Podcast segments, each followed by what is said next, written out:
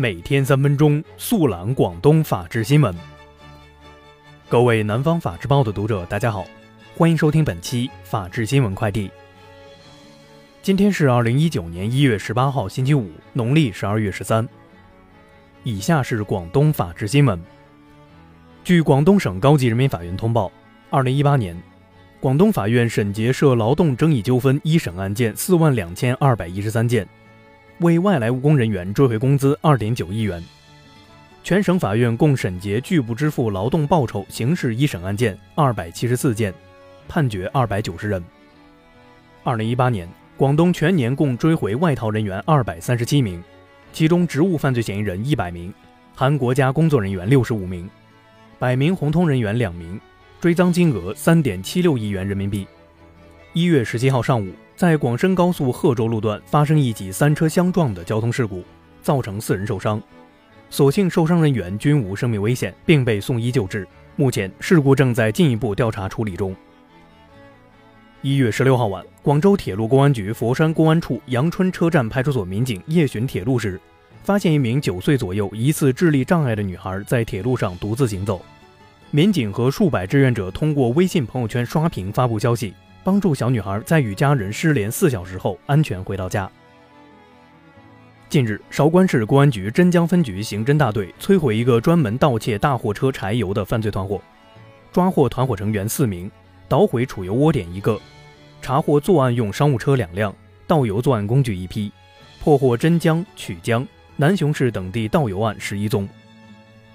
日前，梅州市丰顺县公安局刑侦大队在城南警务中队、汤溪派出所配合下，成功打掉一个盗窃摩托车团伙，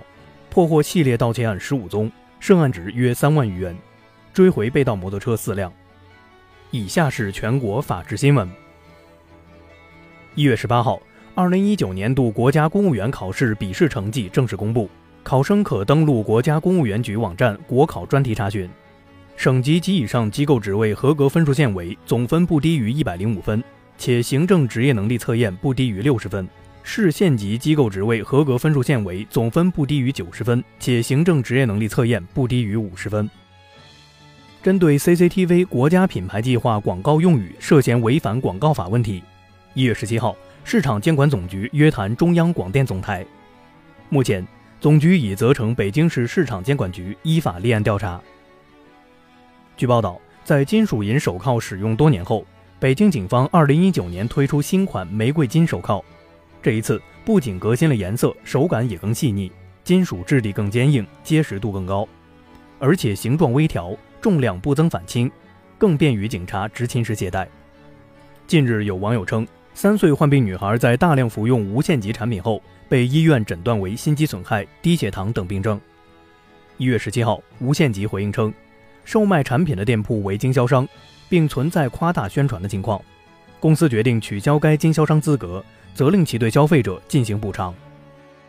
一月十五号，云南西双版纳边境管理支队在星海茶基点开展设伏堵卡时，碰到两起奇案。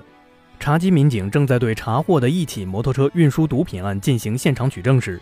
又有一辆运毒摩托车驶入查缉现场。最终，警方缴获五十点零六六公斤冰毒，抓获一名犯罪嫌疑人。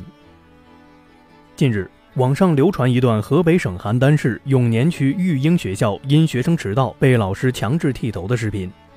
一月十八号，认证为邯郸市永年区互联网信息管理办公室的公众号“网信永年”发布通告称。校方公开道歉，涉事教师徐某已被辞退。据江西网警巡查执法官方微博一月十七号晚通报，一网民因在微博跟帖辱骂已故科学家于敏，造成严重影响。经查，该网民系鄱阳县人彭某华。目前，江西鄱阳警方依法对其违法行为处以行政拘留十五日。以上就是本期法治新闻快递的全部内容，感谢您的收听，我们下期节目再见。